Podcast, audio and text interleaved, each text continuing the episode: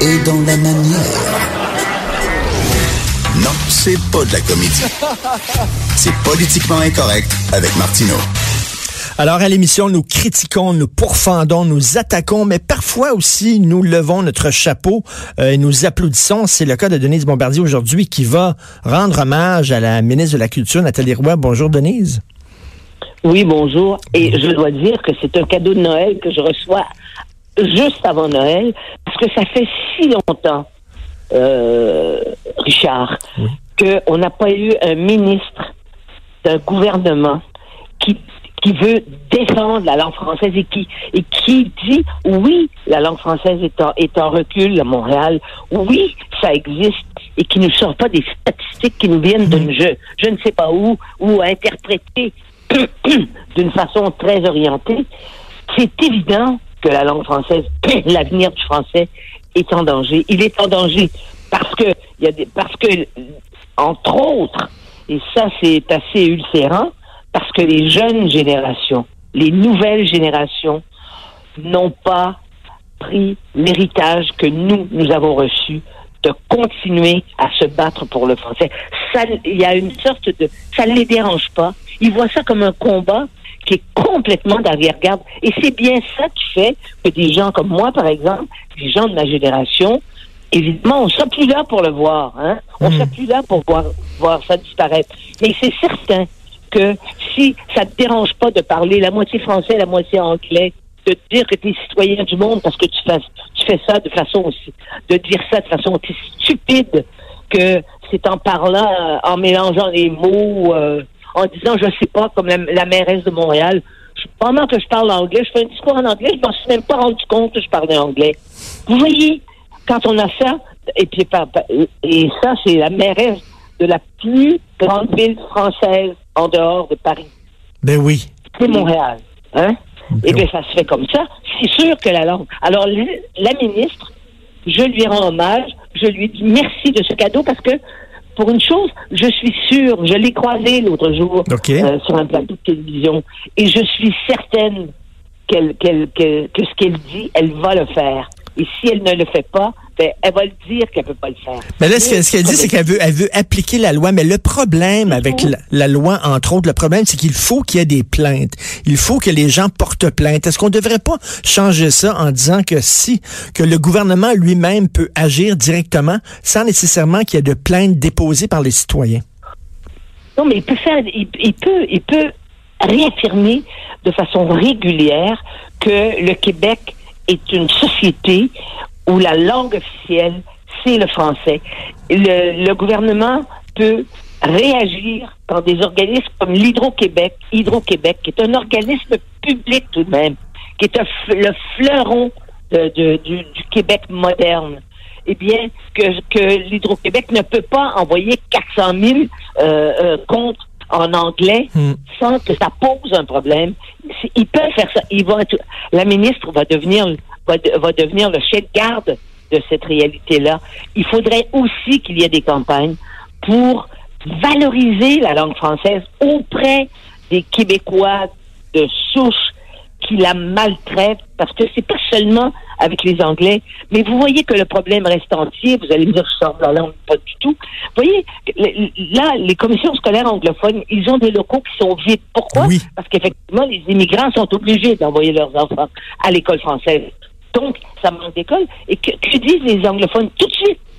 Eux, ils réagissent. Euh, de toute façon, c'est tout à leur honneur de réagir, mais en même temps, ça dit quelque chose du rapport de force. Ils disent, ben non, nous, si, on fait ça, si nos classes qui sont vides servent à scolariser des enfants d'immigrants, euh, et c'est en français forcément à cause de la langue, eh ben, ça veut dire que nous, on est en danger comme comme comme comme euh, comme anglophone. C'est pas vrai. C'est pas vrai. Ben c'est que c'est que à l'école primaire, tous les enfants d'immigrants qui n'ont pas d'argent pour payer les scolarités euh, dans, les, dans, les, dans les écoles privées, parce que vous savez qu'il y a des écoles privées privées où il n'y a pas de subvention du tout. Celle-là, il y en a quelques-unes à Montréal, mais ça coûte 40 000 par année ou 25 000 par année au primaire pour euh, envoyer les enfants là. Les gens qui les envoient n'ont pas de problème d'argent, vous le voyez bien, ils veulent vraiment que leurs enfants soient scolarisés en anglais. Vous pouvez faire ça. Mais les, mais les immigrants, c'est pas le cas, n'est-ce pas? Ils envoient tous leurs enfants à l'école publique, financée par, financée par nous. Mais, mais il faut pas seulement aussi s'en remettre au gouvernement en disant bon on a une ministre qui va faire appliquer. mais, mais nous nous-mêmes Denise, nous-mêmes Denise, moi quand je rentre dans un commerce à Montréal et qu'on refuse de me parler en français ou qu'on ne peut pas me parler en français, je vote avec mes pieds, c'est-à-dire que je sors du commerce et je ne leur donne pas un sou. On peut faire ça aussi. enfin moi je, moi je leur dis à chaque fois et, c'est facile de le savoir. C'est facile parce que ça ne nous arrive pas dans les dans les endroits où les gens nous connaissent. Nous connaissent parce que là où les gens nous connaissent, Richard, c'est des gens qui sont exposés aux Français. Oui. C'est quand on entre dans des dans, c'est qu'on entre dans des commerces qui appartiennent à des immigrants qui sont qui, sont juste euh, qui, qui parlent à peu près pas français, qui ont des qui ont des petits commerces. Mais euh, moi je leur dis, est-ce que vous êtes en train d'apprendre la langue? Dans ce cas-là, j'y vais mollo. Est-ce que vous êtes Mais c'est vrai que c'est embêtant parce qu'on l'a déjà fait de façon systématique. Quand on était jeune, on allait s'installer dans des restaurants euh, de la rue Sainte-Catherine, nous, et on passait la journée. On commandait un verre d'eau, on restait là. Et ils ne faisaient pas venir la police, mais on occupait les tables. On a fait ça. Vous savez, il y, a, aussi une, il y a aussi une fatigue d'avoir à faire ça. Mais il faut le faire. Mais je sais que les jeunes ne le font pas. Mais ben, ça, c'est le problème. C'est le problème de la deuxième génération. Prenez le féminisme, par exemple. Euh, votre génération, vous vous êtes battu pour les droits des femmes. Et là, la jeune génération dit, ben, ce combat, ce combat-là a été, a été gagné. Donc, on baisse la garde. Et en baissant la garde, ben, on recule ça arrive souvent, ça, dans, plusieurs choses. Il y a une génération qui a mis des combats, euh, je sais pas, moi, pour euh, pour la langue française, pour le droit des femmes, pour les droits des gays, etc. Et après ça, la deuxième, la troisième génération dit, ben, ce combat-là a été gagné. On n'a pas besoin, de baisser la garde. Et là, c'est là qu'on recule. Oui.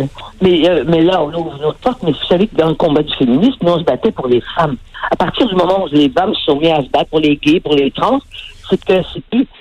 et qu'elles mettaient qu'elles mettent la, la la cause des femmes sur le même pied. Parce que les femmes, c'est pas une minorité. C'est mhm. nulle part. Hein, n'est-ce pas? Les femmes sont la moitié du genre humain. Alors donc, quand on se bat pour les femmes, on se bat pour toutes les femmes. On se met pas à spécifier euh, euh et à faire éclater cette. Nous ne sommes pas une minorité des femmes. Bon, ben alors au Québec, les francophones, nous ne sommes pas une minorité. Alors, conduisons-nous comme une majorité. Mais c'est dans la mentalité, dans la mentalité québécoise, là, c'est extrêmement difficile d'avoir des gens. Ils ont honte en plus. Ça les, ça les, ça les gêne. Ben, ils gêne, oui. Non, mais, quand, on tient, un discours comme le vôtre et comme le mien, le, donné sur la défense de la langue française, on passe, un, pour des vieux schnocks et deux, pour des réactionnaires, des gens qui sont fermés aux autres cultures. C'est comme ça, maintenant, qu'on est considéré. Enfin, moi j'étais, moi j'étais reconnu en France par le par le par le président de la République pour, pour, la défense de la langue française. Donc.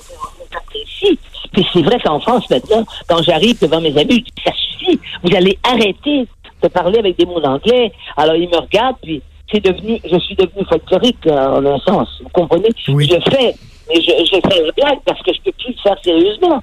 Parce que maintenant, eux, eux-mêmes se sont laissés envahir, mais il reste encore des gens et puis de toute façon, peut-être qu'ils disent des mots, des mots, des mots d'anglais, mais quand ils écrivent, en tout cas, euh, dans, notre milieu, par exemple, les gens qui savent écrire en français, vous avez en français, vous avez juste à lire les journaux en français pour voir quand même que les journaux sont bien écrits et qu'on respecte les règles euh, et l'art et, la musicalité de, la, de, notre langue. Mais nous, c'est pas ça. C'est que la langue que je parle, c'est la langue qui existe. Hein? Voilà. C'est comme ça qu'on dit. Ben oui, l'important, c'est de s'exprimer. Non, mais, moi, quand j'étais jeune à l'école, c'était l'important, c'est l'oral. L'important, c'est que tu t'exprimes, même si c'est tout croche. L'important, c'est que tu puisses t'exprimer. C'était ça l'accent qu'on mettait, on mettait l'accent là-dessus en éducation. Oui. mais en tout cas, ça, ça ne nous rend pas fiers de la langue. Vous savez, il y a une chose qui s'est perdue. C'est que nous, on avait honte. Ils nous enseignaient ça à l'école. On avait honte de faire des fautes de français. On avait honte. Mais mm. qu'est-ce que la honte? C'est simplement l'admission qu'on fait une erreur. Mais la ministre, elle, elle va faire son travail, mais vous avez raison. C'est pas, c'est pas le gouvernement, c'est pas l'État qui va venir assurer la fierté et la perpétuité de notre langue. C'est chaque personne qui parle français au Québec. Tout à fait. Merci beaucoup, Denise. Merci. Ben, vous me permettez d'offrir quand même nos voeux, nos voeux à tous nos éditeurs maintenant. Euh, ça me fait plaisir euh, et on souhaite une année ben, on sait que notre année sera pas, euh, sera pas elle va peut-être être jovialiste, mais euh, elle sera pas réjouissante. Non, non, merci beaucoup. Bonne année, vous aussi. Joyeuse fête. Merci, je vous embrasse. Merci, merci, au revoir. embrasse, au revoir. Denise parlait dans certains ghettos euh, de communautés ethniques et culturelles, euh, on est assez réfractaire euh, aux Français. Mais aussi, ce qui, me- ce me fascine, moi, c'est que euh, on a déjà fait, on a déjà fait, je, crois que c'est au Franc-Tireur, on avait fait cet exercice-là. Tu vas dans certains, dans certaines régions, dans certaines zones de Montréal, et tu leur montres des, photos de gens très, très, très, très connus, là. Très connus, là. C'est quoi les, les top connus au Québec, là? Guillaume Lepage, Véronique Cloutier, Julie Snyder. On peut dire c'est à peu près les trois tops, là. Tu leur montres des photos, ils ont aucune idée. Ils ont aucune idée c'est qui.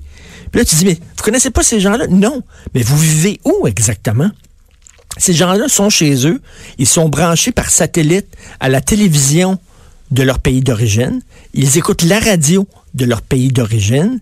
Ils lisent les journaux de leur pays d'origine. Ils sont ici comme à l'hôtel, mais ils ne s'impliquent pas. Ils semblent pas intéressés par notre culture. Moi, j'ai un comptable. Et pendant longtemps, mon comptable a une assistante russe. Mais il l'a encore, ça fait des années. À chaque fois que je rentre dans le bureau de comptable, elle écoute la radio russe. Tout le temps. Mais là, j'ai le goût de dire, mais c'est parce que ça fait comme dix ans que vous vivez ici. Là. Ça vous tente pas d'écouter, peut-être, hein, la radio québécoise, je sais pas, elle écoute la radio russe. Tu dis, t'es- t'es-tu intégré? Ça, moi, si j'allais vivre au Japon, un moment donné, j'essaierais d'apprendre le japonais pour m'intégrer, puis je regarderais des films japonais, puis je regarderais la télévision japonaise pour essayer de savoir ce qui se passe au Japon, puis me faire sembler, tu sais, avoir l'impression que je fasse partie de la communauté là-bas qui m'accueille. Je serais pas tout le temps en train de regarder Crébasile, des, reprises de Crébasile chez nous, à Tokyo.